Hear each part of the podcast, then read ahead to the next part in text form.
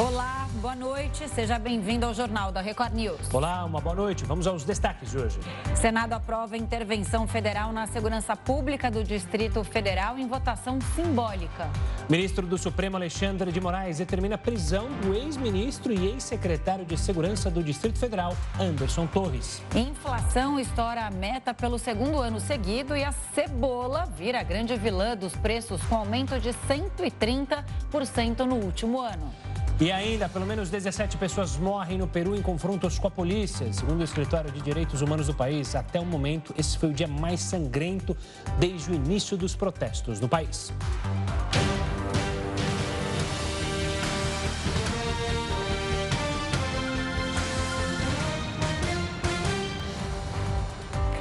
O Senado aprovou a intervenção federal na segurança do Distrito Federal. Em votação simbólica, a maioria dos senadores validou o decreto assinado pelo presidente Lula após os atos de vandalismo nas sedes dos três poderes no último domingo. Oito senadores da base aliada do ex-presidente Jair Bolsonaro votaram contra. A proposta já havia passado pela Câmara dos Deputados, que também aprovou o texto em votação simbólica. Nós vamos cuidar muito ativamente disso, já recomendei muita prioridade nisso a todas as instâncias administrativas do Senado. A Polícia Legislativa já está individualizando cada cidadão que aqui esteve, cada pessoa que aqui esteve a praticar esses crimes, é, e nós vamos cuidar desse acompanhamento para que as consequências jurídicas prevaleçam. É uma questão de judiciário, nós temos que respeitar as instâncias, mas o nosso papel de apuração de providências tenho certeza que nós vamos tomar até as últimas consequências. Agora a matéria segue para a promulgação do presidente da República. O projeto de intervenção federal no Distrito Federal vai até o dia 31 de janeiro. A medida está prevista na Constituição Federal e tem como objetivo garantir o livre exercício de qualquer dos poderes nas unidades da federação. No domingo, extremistas que não aceitaram o resultado das eleições invadiram o Congresso, o Palácio do Planalto e o Supremo Tribunal Federal. Vidraças e móveis foram quebrados nos prédios. Além disso, obras de arte e documentos foram destruídos pelos vândalos. Presidente do Senado afirmou que não vai instaurar a CPI para apurar as invasões aos prédios dos três poderes antes da posse dos novos senadores. Rodrigo Pacheco afirmou que a decisão sobre a abertura da comissão parlamentar de inquérito deve ficar apenas para fevereiro.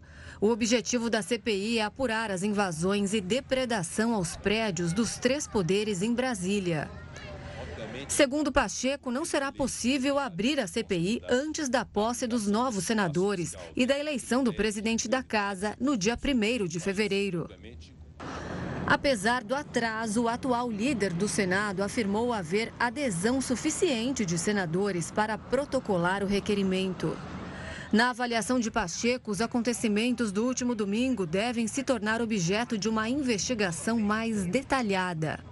Eu considero que fosse uma decisão a ser tomada hoje em relação a esses acontecimentos do dia 8 de janeiro, me parece muito adequado que isso seja objeto de uma comissão parlamentar de inquérito.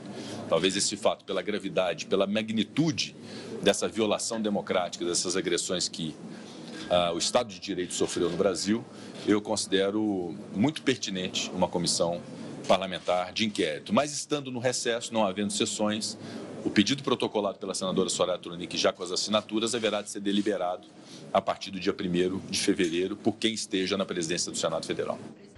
Enquanto os novos integrantes do Senado não tomam posse, membros da casa já articulam a instalação de uma comissão especial para adiantar os trabalhos da futura CPI. O ex-comandante da Polícia Militar do Distrito Federal, coronel Fábio Augusto, foi preso nesta terça-feira. O repórter Matheus Escavazini acompanha esse caso e tem os detalhes, né, Matheus? Boa noite. Suas informações.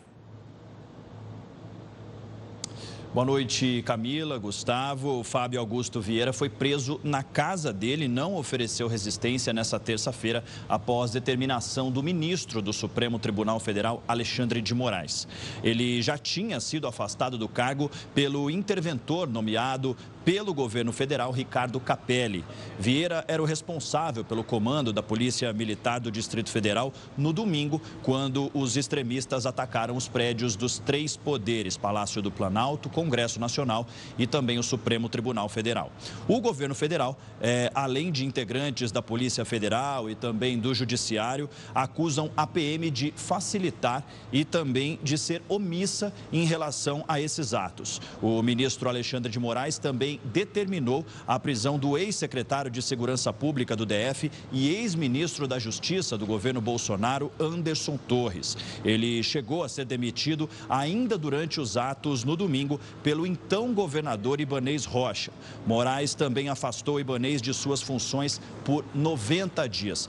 Agora há pouco, o Anderson Torres, que viajou para os Estados Unidos, publicou uma matéria, uma, uma, fez uma publicação em suas redes sociais, disse que ficou sabendo sabendo da, da determinação de prisão por parte do ministro do Supremo, Alexandre de Moraes, que irá voltar ao Brasil, se apresentar à Justiça e cuidar da sua defesa. Ele disse que vai interromper as férias para retornar ao Brasil. Essas são as informações até o momento. Camila, Gustavo. Tá certo, Matheus. Obrigado pelas informações. Uma ótima noite. E o ex-presidente Jair Bolsonaro recebeu alta médica nos Estados Unidos. Bolsonaro foi a um hospital de Orlando após sentir dores abdominais, que, segundo ele, são consequência do ataque à faca que sofreu em 2018. Nos Estados Unidos, desde o fim do ano passado, o ex-presidente deve antecipar a volta ao Brasil após os recentes problemas de saúde. Falar de economia, a inflação estourou a meta pelo segundo ano seguido. O preço dos alimentos foi o que mais subiu em 2022. O índice chegou a superar 10% ao longo do ano, mas a redução dos preços dos combustíveis e energia elétrica contribuiu para a queda. Assim, a inflação encerrou 2022 em 5,79%, quase a metade do que foi registrado no ano anterior. Pelo segundo ano consecutivo, o IPCA superou a marca estabelecida pelo Conselho Monetário Nacional. O órgão havia estipulado a meta de 13,5%, e o índice poderia variar de 2% a 5%. O segmento que mais subiu no ano passado foi o de alimentos, superando a marca de 11%. E neste grupo, o produto que mais subiu de preço em 2022 foi a cebola, que acumulou alta de 130% entre janeiro e dezembro. Os principais motivos para isso foram a redução do plantio por parte dos agricultores, questões climáticas e a diminuição na compra da hortaliça da União Europeia, já no sentido oposto, o setor de transportes foi o que registrou a maior queda no ano passado. O grupo recuou mais de 1% com relação a 2021, impactado principalmente pela diminuição no preço da gasolina. Para este ano, a meta estabelecida pelo Conselho Monetário Nacional é de 3,25%, com margem de tolerância de 1,5 ponto percentual. Mas a inflação pode ultrapassar a marca por questões internacionais ou eventuais problemas fiscais do Brasil que poderia justificar uma inflação mais alta em nível global seria, por exemplo, o retorno de um problema na China, que causaria um choque de ofertas e daí geraria outro problema semelhante ao que aconteceu em 2021 e 2022. Mas aqui no Brasil nós temos o componente fiscal. Este sim pode ser o componente que vai alterar as projeções e gerar as perspectivas de inflação maiores, porque sempre que o governo gasta demais e mais do que ele arrecada, ele acaba criando automaticamente inflação. Sobre esses dados da inflação, a gente conversa agora com Mauro Rocha, ele é economista e coordenador acadêmico de MBA da FGV. Boa noite, Mauro. Obrigado pela participação aqui conosco. Primeiro, analisando o resultado de 2022, muitos analistas até se surpreenderam porque foi acima do esperado. O que, que houve nessa reta final do ano para que esse resultado ficasse acima do esperado? Olha, na verdade, o acima do esperado é uma coisa que aconteceu assim por muito pouco, porque, na verdade, se esperava uma inflação 0,1% abaixo da que se verificou. Na verdade, se a gente olhar a inflação do primeiro semestre, ela andava por volta de 10%, e olhar o fechamento do ano em torno de 5,8%, a gente vai ver que houve, de fato, uma melhora muito grande, uma queda muito expressiva. O problema, como a gente viu há pouco na própria matéria que foi ao ar, é que isso se deveu a muito, muito por conta da redução do preço dos combustíveis. Alimentação, que é alguma coisa que nas famílias menos abastadas pesa muito, foi o, o vilão da história. Então, estamos ainda com essas questões aí que explicam esse cenário atual. Mauro, boa noite da minha parte também. É, você estava falando Oi, da queda, né? E quando a gente olha os números, no último ano, não no ano fechado, no último ano, pega 12 meses, também a inflação apresentou uma queda expressiva. A que se deve essa queda, né? A gente sempre tem os dois lados para olhar os números, mas de fato parece que o brasileiro não sentiu isso no bolso, mas os números estão lá. Olha, se você considerar que a inflação ela mede como se comporta uma cesta, vamos dizer assim, básica de, de produtos e serviços. E se a gente olhar para essa cesta e olhar só para alimentação, o peso é de quase 20% dessa cesta. A alimentação, como a gente falou há pouco, teve uma alta expressiva, mais do que 11% nesses 12 meses. Então, a sensação ou a percepção mais imediata que as famílias sentem é de que as coisas continuam subindo muito, porque o preço de supermercado, o preço de alimentação, certamente é o preço mais visível, é aquele que a gente tem é, maior facilidade em guardar, em acompanhar. E como ele tem subido muito, como subiu recentemente muito mais com a inflação, a gente tem aí um vilão. Por outro lado, o que contribuiu para uma inflação mais baixa foi principalmente o item gasolina. Ele tem um impacto muito grande nesse, nessa tal cesta básica. Só que nem todos precisamos de gasolina, só aqueles que, obviamente, têm veículos movidos a gasolina que precisam do combustível. E certamente esses não são os mais abastados. Professor, na carta é, justamente enviada pelo presidente do Banco, do Banco Central explicando justamente por que a inflação ficou acima da meta, ele projeta um dá um prognóstico para 2023 que a inflação vai continuar descendo e chegará de fato, a meta. De fato, dá para confiar nisso, apesar, por, principalmente por causa dos desafios que a gente tem para esse ano e do perfil do governo atual? Gustavo, se a gente olhar o quadro mais geral e se a gente deixar de lado por motivos óbvios, imprevistos, a gente vai ver o seguinte: o preço das commodities nos últimos meses vem se comportando muito bem. Então, eu não diria que a gente tem exatamente um desafio por esse lado, ou um risco maior pelo lado das commodities. Pelo lado do câmbio, que também é um outro fator que tem um peso relevante quando a gente fala de inflação, o câmbio determina o preço do produto importado. Então, para a gente entender o impacto disso no conjunto de preços, o câmbio anda relativamente comportado, mesmo que a gente veja alguma volatilidade, mas um câmbio em torno de 5,20, 5,30, 5,40, e se ele se mantiver estável, a gente tem mais um fator contribuindo para uma inflação mais comportada. Então, fora imprevistos, o quadro é de uma inflação um pouco mais baixa, talvez no teto da meta. Mauro, tem uma, uma outra questão, né? Quando a gente fala do, dos alimentos e da, do preço sobre. A, a pressão sobre os preços de alimentos, a gente não vê essa pressão caindo no curto prazo. É, o, e é, é, a, é, a, maior dificuldade quando a gente fala das famílias de baixa renda. É, quando a gente vai ver essa pressão diminuir um pouco? Porque é uma tendência mundial e a gente já discutiu isso aqui anteriormente, mas de fato é aumentando o salário mínimo, é investindo nesses programas sociais. Como a população pode ter mais acesso a, a, aos alimentos que estão cada vez mais caros? Olha, Camila, se o governo fizer a política macroeconômica correta, aquela que transmite confiança, reduz aversão a risco, reduz, portanto, taxa de juros, eu acho que a gente vai estar falando de alimentos em geral mais barato. A gente vai estar falando, na verdade, de uma inflação mais baixa. Então, a meu ver, a principal tarefa do governo é exatamente conduzir uma política macroeconômica que não produza grandes sobressaltos, que não gere grandes mudanças, que dê previsibilidade para os agentes econômicos. E eu acho que com isso o ambiente de negócios melhora, a atividade econômica é favorecida e aí sim a gente vai ver o consumidor sendo favorecido. Eu acho que é mais por aí do que propriamente através de uma intervenção direta do governo no mercado. Não vejo com bons olhos o governo eventualmente influenciar diretamente na, na formação de preços. Acho que o mercado poderia fazer isso e quanto menos houver regulação, eu acho que isso facilita o, o funcionamento do mercado.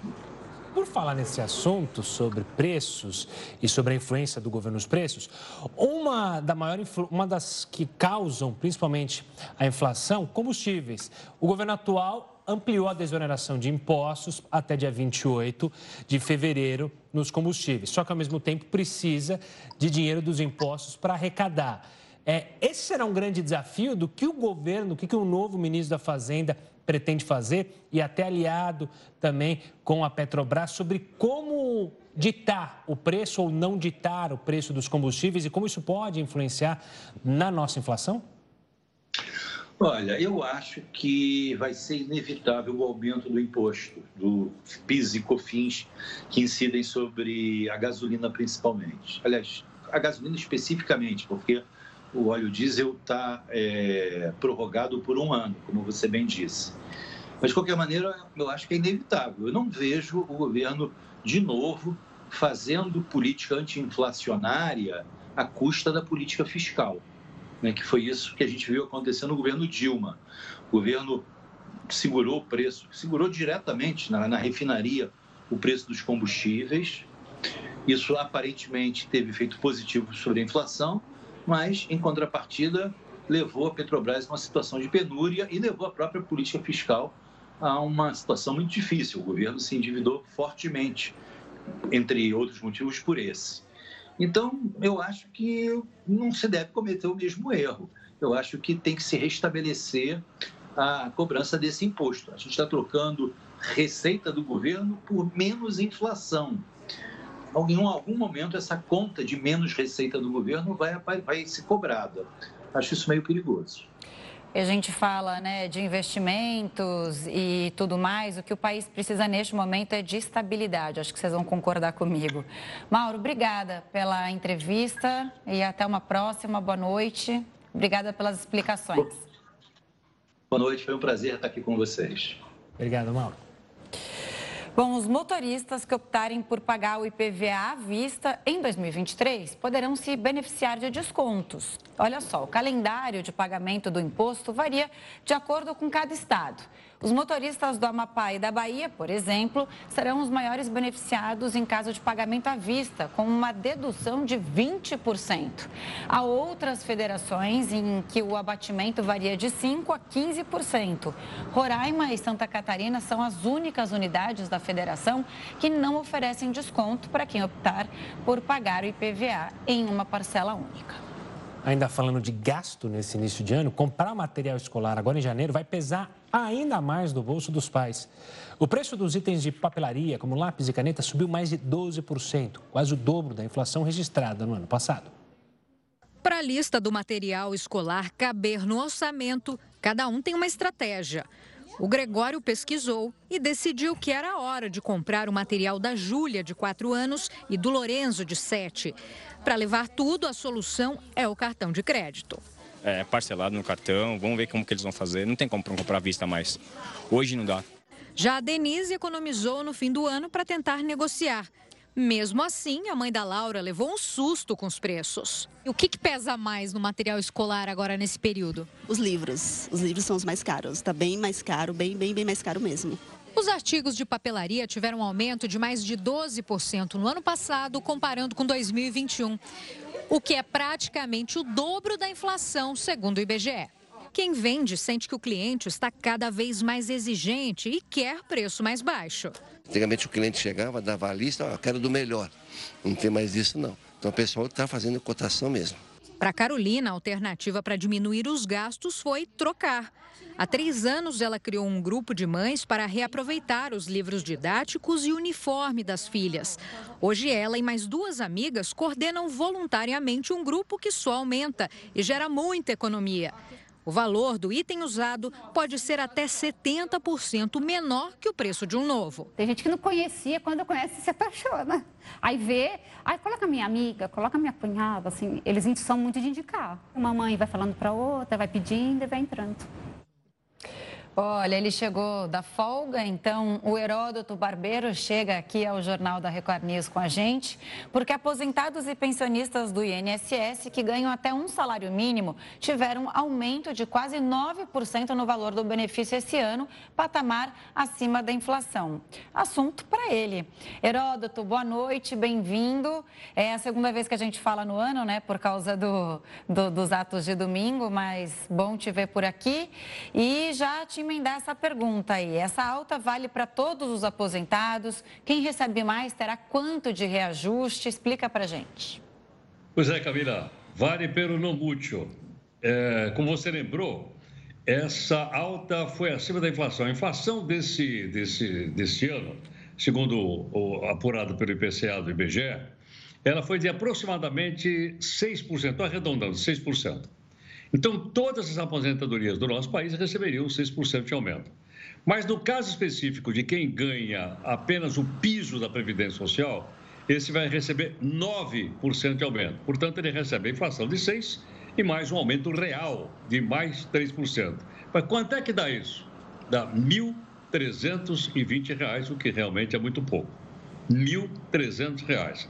Agora, uma coisa interessante da gente lembrar, Camila, é o seguinte: é que nós temos no nosso país 27 milhões de aposentados. Olha a quantidade, 27 milhões. Mais ou menos uns 24 recebem um único salário.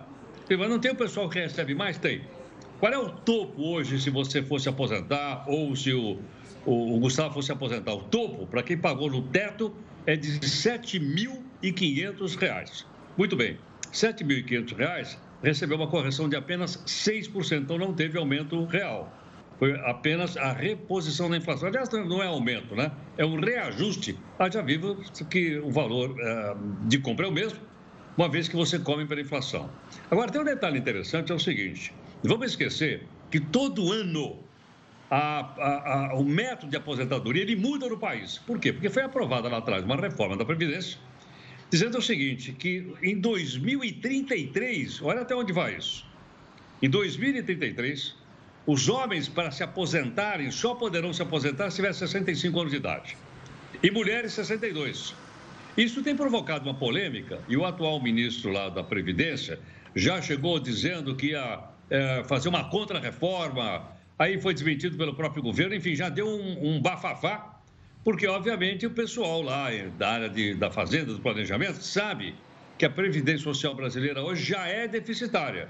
Se você for mexer nisso, vai aumentar o déficit e aí não tem alternativa. Ou você pega dinheiro do governo, ou você vai ter que pegar dinheiro das pessoas que pagam mais aposentadoria no país. Então, isso muda ano a ano. Por exemplo, esse ano, para você ter uma ideia, uma pessoa para se aposentar, ela tem que ter 35 anos de contribuição e pelo menos 62 anos e meio de idade. Com menos que isso, você não se aposenta. 35 de contribuição e mais 62 anos e meio. Isso para homem. Para mulher é um pouquinho menos, né? é, é um pouco menos, mas em compensação também tem que contribuir quanto? No mínimo 30, 30 anos para mulher, 35 para homem. E uma coisa também interessante em relação a isso é o seguinte: é o fato de que uh, você pode também se aposentar por contribuição. Ou seja, paguei a Previdência Social. Quanto? Homem, 35 anos, mulher, 30 anos de contribuição. Fora isso, você não consegue se aposentar. Agora, tem, logicamente, casos especialíssimos, eu gostaria até de citar um, Camila, porque não sei se o nosso companheiro aí do lado deve estar mais ou menos nesse caso que eu vou citar agora. Tem gente que se aposenta com R$ 33.600. Olha, olha o sorriso do homem. Quem pois dera. é, acho que está chegando a hora dele se aposentar pelo salário. Tá certo ou não? Agora a pergunta é o seguinte: quem, além do nosso âncora aí, do nosso jornal, deputados federais. É, eu tenho que fazer campanha. Só para si, para conseguir me aposentar desse jeito. Deputados federais. Ah, ele contribui, é verdade que ele tem que contribuir 35 anos, mas com 60 de idade, ele pode se aposentar com R$ 33.300. E sabe uma coisa interessante? O pessoal que se aposentou antes da reforma, que aconteceu agora há pouco aí no governo do Temer, continua recebendo de acordo com as regras do passado. Então, mesmo quem, quem, quem, quem trabalhou lá, ou trabalhou, ou legislou durante oito anos, 12 anos, também está recebendo 33 milhões de reais. Só para você ter uma ideia, essa turma, vamos dizer, de ex-deputados que se aposentaram antes, eles consomem mais ou menos uns 500 milhões de reais por ano, né? o que é uma quantidade fantástica de dinheiro. Então você veja que essa nossa aposentadoria, nosso sistema de aposentadoria precisa ser aprimorado por dois motivos. Porque, logicamente, não é possível que uns ganhem tão pouco, um salário de 1.320, e outros recebam 33. Esse é um ponto importante. E outro é o fato de que a população brasileira está vivendo mais, como em outros lugares do mundo. E o que é que acontece lá fora? Lá fora eles estão cada vez jogando lá para cima a idade de aposentadoria, a idade mínima. Já há países, por exemplo, em que a idade mínima é de 70 anos de idade. Isso porque as pessoas estão vivendo muito mais e se ficarem mais tempo pendurados na Previdência Social, consequentemente a Previdência vai quebrar. Então você veja que é interessante. Em todo caso, para concluir, no final desse mês, então, o pessoal vai receber ou com o aumento real, os menorzinhos, ou com a reposição da inflação para o pessoal que recebe, então, o topo, o topo nosso aqui é sete pau e meio não é os 33 que o Gustavo recebe. Ele falou que vai fazer campanha, vou votar nele, né? Pensando no futuro já. Quem sabe ele dá uma ajudinha pra gente, né, HB, no futuro.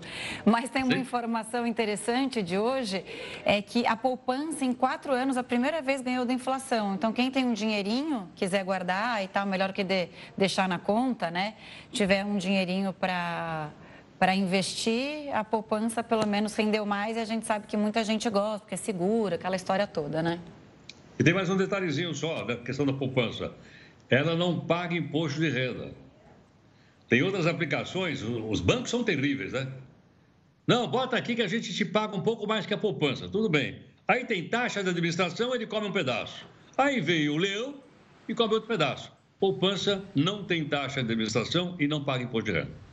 É, e é bom a gente falar sempre sobre esse cenário, sobre essas questões de investimento, porque, como você bem mencionou, né, é, para receber o teto da aposentadoria vai ser um trabalho danado, então é bom as pessoas terem uma consciência financeira para justamente ter um colchãozinho seguro para a hora que aposentar poder estar tá um pouco mais tranquila.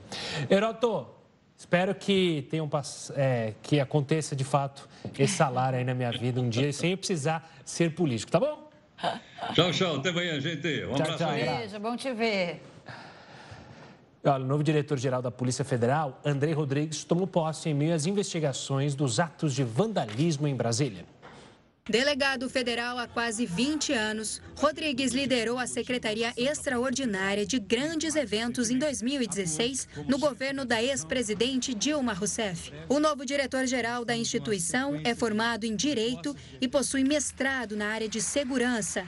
No último cargo, ele estava responsável por comandar a segurança do presidente Luiz Inácio Lula da Silva durante a campanha presidencial. Antes disso, o delegado conduziu a divisão de Relações Internacionais da PF.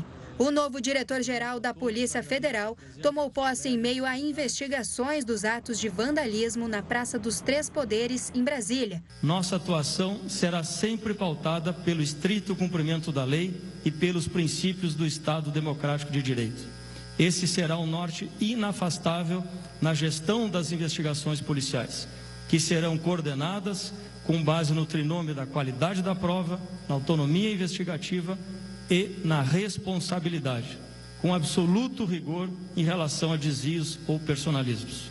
O nome do delegado foi anunciado ainda em 2022 pelo ministro da Justiça, Flávio Dino.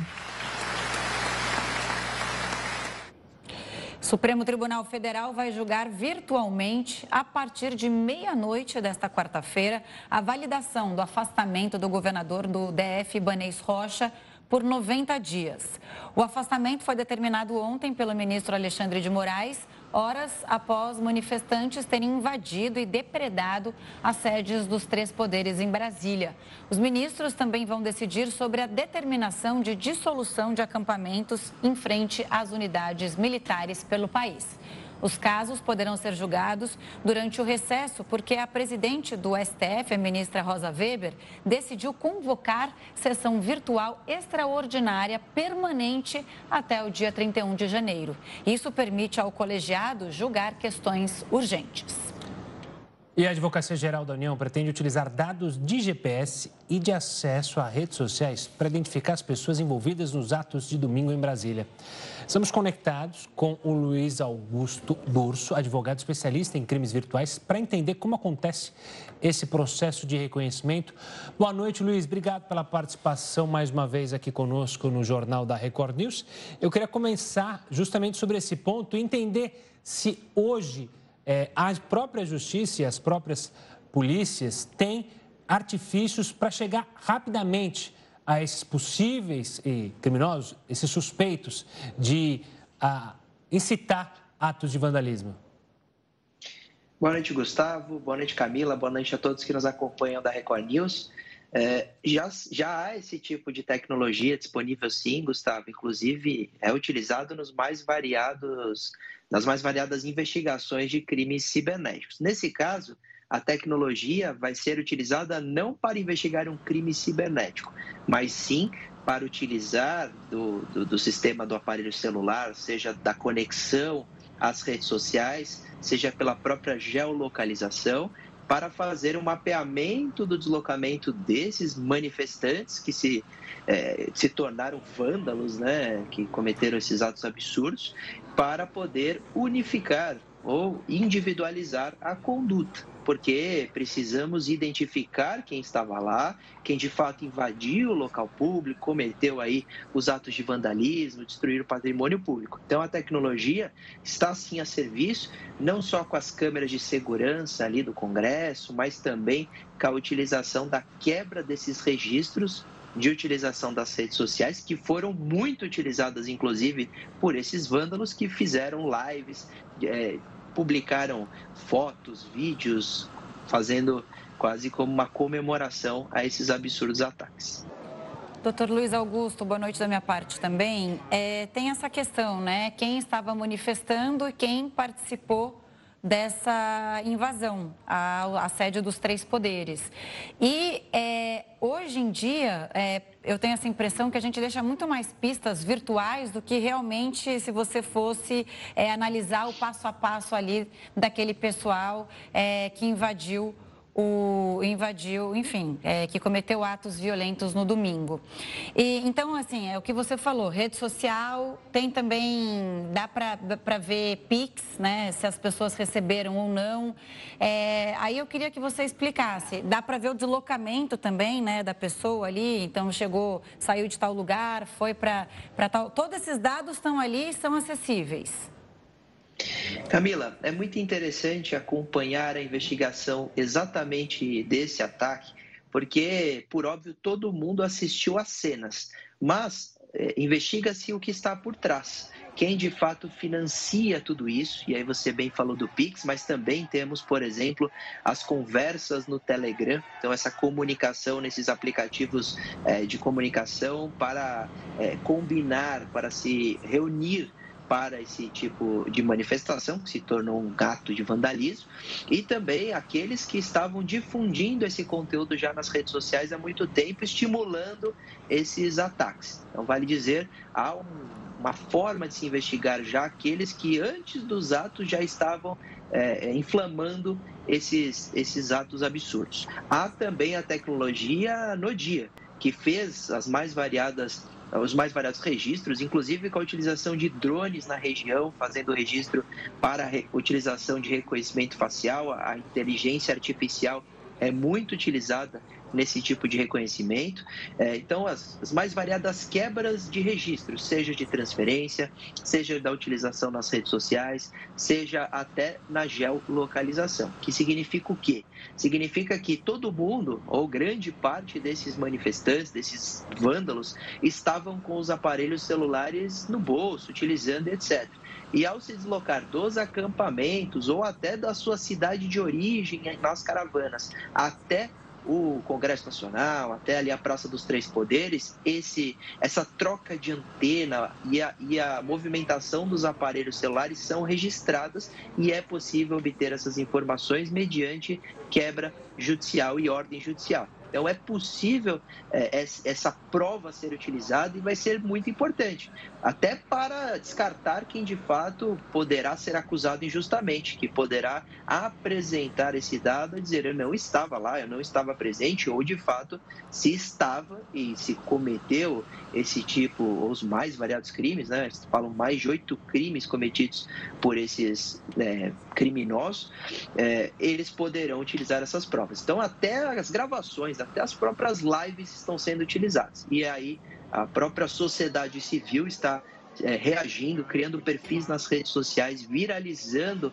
a identificação desses criminosos para auxiliar a Polícia Civil e Federal na identificação. Lembrando, é sempre importante individualização da conduta para que aquele que cometeu um ato criminoso de distribuir, destruir patrimônio público, de invadir ali um, um local público e sagrado né, para o próprio Estado Democrático de Direito, é, além da tentativa de golpe de Estado, tentativa de a, a, de, de abolição é, violenta do Estado Democrático de Direitos, mais variados crimes, poderem individualizar e que esses respondam na forma que a lei prevê. Dulce, eu vou pedir a licença só para trazer mais dados para a nossa conversa, porque cerca de 50 extremistas que foram presos em Brasília após invadirem as sedes dos três poderes foram já encaminhados para a penitenciária da Papuda, além dos 500 vândalos, outros 599, a maioria idosos, pessoas com problemas de saúde, em situação de rua e mães acompanhadas de crianças foram liberados. As forças de segurança se mobilizaram contra uma possível reação dos detidos no Distrito Federal. Os presos são investigados por crimes como golpe de Estado, roubo, lesão corporal e outros delitos. Falando sobre possíveis prisões e investigações, você e a Camila, a Camila citaram a questão é, do financiamento. Muitas pessoas podem ter doado valores e até ônibus, que seja, para levar pessoas para Brasília. Mas elas podem dar desculpa de justamente, olha, a gente doou porque a gente é, gosta aí, é, dessas pessoas, está preocupado com o Brasil, é, e não que eles fossem fazer uma invasão.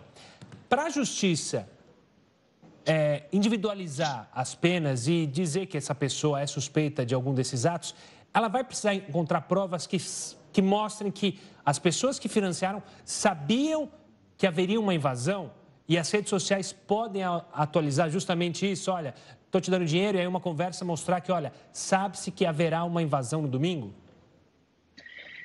Gustavo, sua pergunta é excelente, porque traz exatamente a importância da investigação no ambiente virtual para um caso emblemático, que foram esses absurdos ataques ao STF, ao Congresso, ao Senado eh, e ao Palácio. Vale dizer, quando se é, acessar essa comunicação nos grupos do Telegram, é muito fácil identificar quais são as intenções daqueles grupos. Inclusive, já algumas, alguns materiais, alguns folders já estão vazando nas redes sociais que mostrava exatamente essa intenção de invadir ali o, o local público e que podendo estimular até uma um tentativa de um golpe de Estado. Então, qualquer um que é, doa ou financia esse tipo de movimentação está sabendo onde está colocando seu dinheiro e tem a sua responsabilidade, diferente daquele que doa sem saber ou acreditando que seria uma manifestação pacífica. Por isso a comunicação,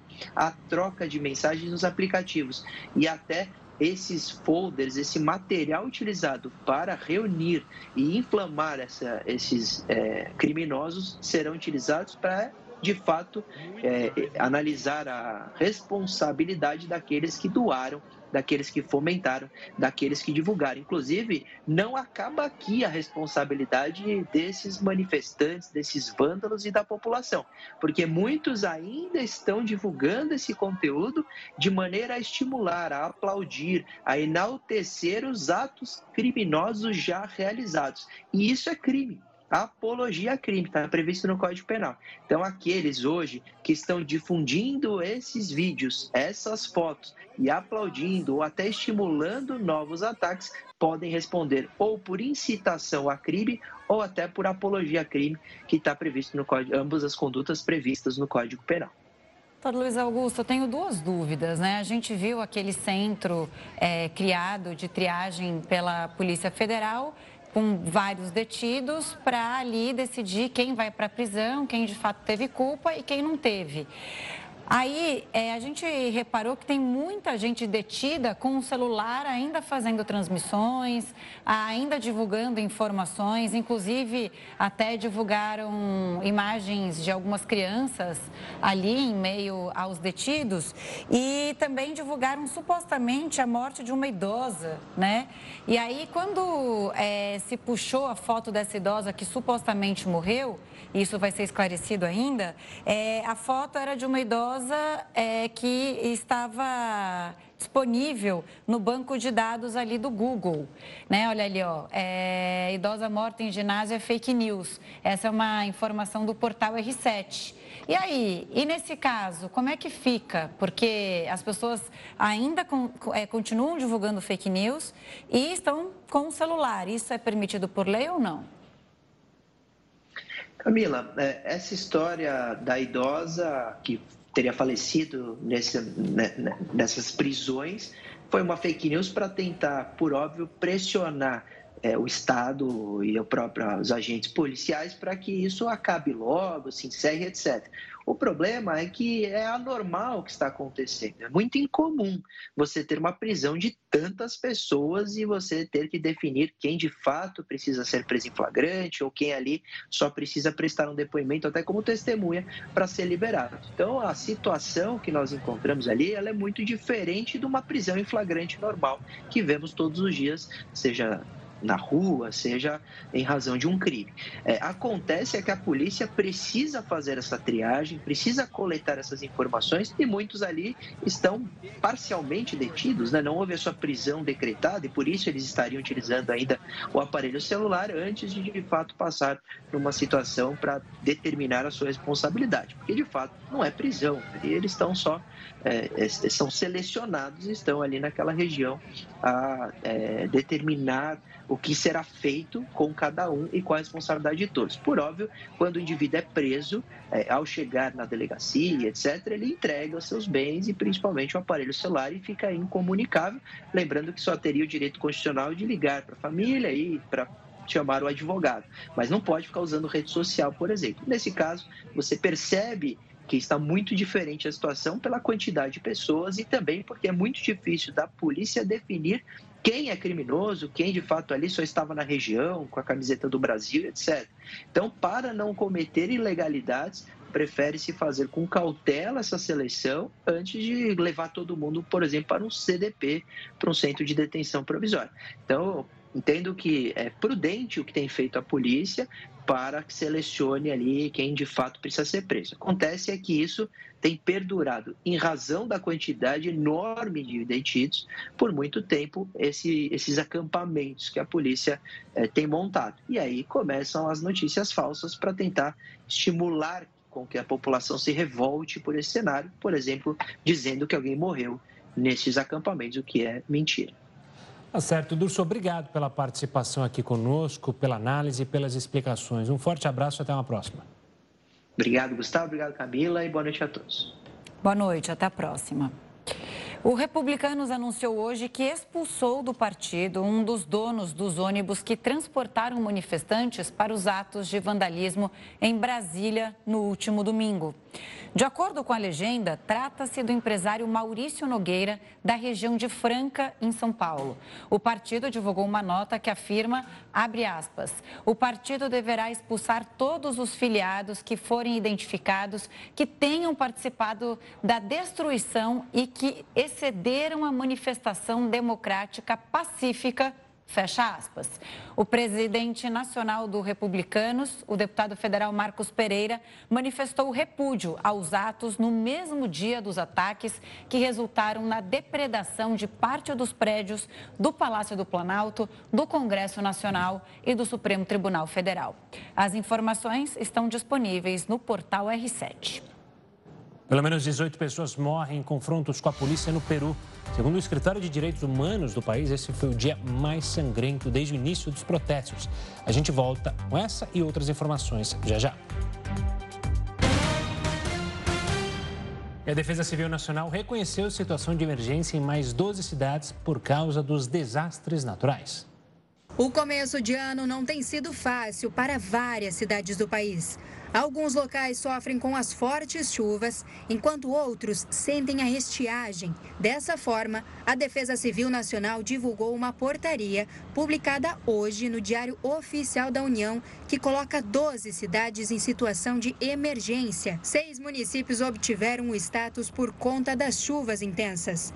São elas Biraçu, no Espírito Santo, Antônio Dias e São Geraldo da Piedade, em Minas Gerais, e Mairiporã, São Carlos e Socorro, em São Paulo. Já as localidades que sofrem com a estiagem estão Alvarães, no Amazonas, Pedra Branca, na Paraíba, Nossa Senhora Aparecida, em Sergipe, e Brejinho, Solidão e Itapetim, em Pernambuco. Citadas como situação de emergência, essas cidades ficam aptas a solicitar recursos do Ministério do Desenvolvimento Regional para atendimento à população. Com base nas informações enviadas, a equipe técnica da Defesa Civil Nacional avalia as metas e os valores solicitados.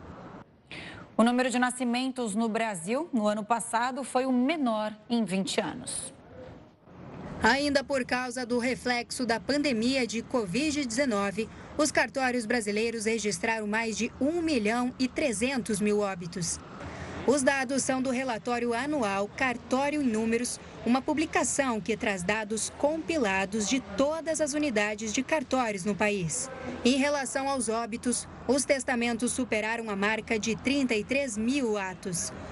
O dado reflete uma preocupação das pessoas com a segurança patrimonial e desejos pessoais em caso de falecimento.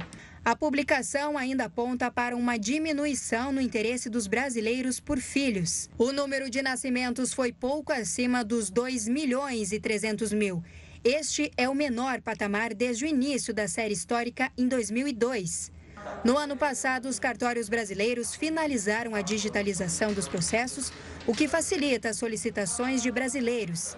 Com a plataforma e-notariado, é possível realizar de forma online, por videoconferência com tabelião, serviços como escrituras de compra e venda de imóveis, doação, divórcios, inventários, testamentos e reconhecimento da firma por autenticidade.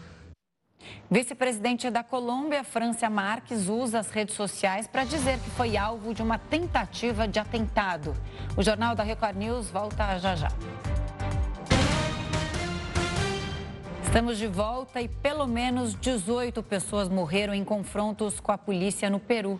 Segundo o Escritório de Direitos Humanos do país, até o momento, esse foi o dia mais sangrento desde o início dos protestos. Os confrontos com as forças de segurança aconteceram enquanto cerca de 2 mil manifestantes tentavam tomar o controle do aeroporto de Juliaca, ao sul do país. Uma ação parecida havia ocorrido no sábado, mas não deixou mortos. Com o novo balanço, o número de óbitos nas manifestações contra o governo chega a 39 em quase um mês de manifestações. Os protestos exigem eleições antecipadas, a libertação do ex-presidente preso, Pedro Castilho, e a renúncia da atual chefe de Estado, Dina Boluarte. A confusão nas ruas está também além das fronteiras. Apoiador das manifestações, o ex-presidente boliviano Evo Morales está proibido de entrar no Peru. Ele teve presença ativa na política peruana desde que Pedro Castilho assumiu em julho de 2021. Castilho foi destituído após uma tentativa de golpe de Estado e cumpre 18 meses de prisão. Entre quarta e sexta-feira, a Comissão Interamericana de Direitos Humanos informou que fará uma visita a Lima e a outras cidades peruanas para avaliar a situação. E numa tentativa de frear esses atos, o primeiro-ministro peruano, Alberto Otarola, anunciou um toque de recolher que deverá entrar em vigor ainda hoje. A princípio, a medida será válida por três dias, mas poderá ser prorrogada. A vice-presidente da Colômbia, França Marques, usou as redes sociais para dizer que foi alvo de uma tentativa de atentado no povoado onde cresceu.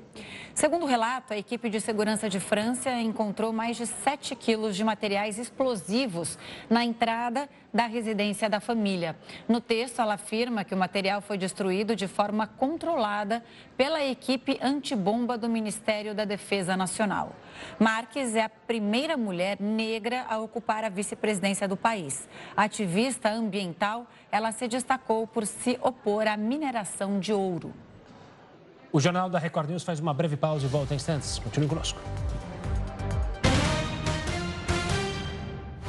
Câncer de intestino ou cólon. Ambos os nomes têm referência ao tumor que afeta alguma parte do intestino grosso. Hoje foi enterrado no Rio de Janeiro o ex-jogador do Vasco, Roberto Dinamite, vítima da doença. Ao fim do ano passado, outra referência do esporte, o atleta do século Pelé, também morreu em decorrência da doença. Nesta semana, um dos maiores ídolos do Vasco morreu aos 68 anos em decorrência do câncer de intestino. Roberto Dinamite foi diagnosticado com a doença no final de 2021, mas o quadro de saúde do ex-atacante piorou e ele não resistiu. O tumor, que também levou à morte de Pelé em dezembro do ano passado, é um dos mais comuns. A doença afeta a parte do cólon, que fica na parte final do intestino grosso. São lesões que geram mudanças nas células e que podem levar a um câncer maligno. Atualmente, é, o tratamento radical do câncer de cólon realmente é feito pela cirurgia. Claro que em alguns tipos de tumores e alguns estágios avançados pode-se requerer aí o uso da quimioterapia aí em conjunto com a cirurgia. O Instituto Nacional de Câncer estima que 700 mil pessoas vão desenvolver câncer de cólon por ano. Mas é possível evitar esse tumor. Para isso, além de identificar se há histórico na família, é preciso ter alguns cuidados ao longo da vida. E na grande maioria dos casos é possível curar desde que a doença seja detectada de forma precoce. Existe uma pequena parcela que é genética, de alguns sugerem de 10 a 20%, mas imagina, 80% dos pacientes portadores de câncer coloretal, eles não deveriam ter essa doença e o tabagismo, o alcoolismo, o álcool, uh, alimentos industrializados, principalmente ultraprocessados, eles estão intimamente relacionados com a doença.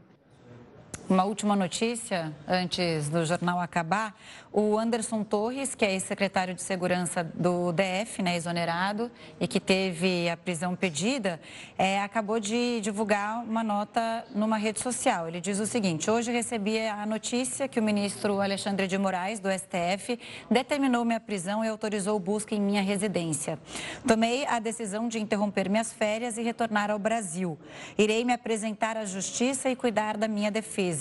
Sempre pautei minhas ações pela ética e pela legalidade Acredito na justiça brasileira e na força das instituições. Estou certo de que a verdade vai prevalecer.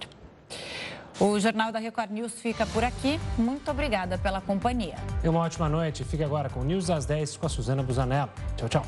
Boa noite.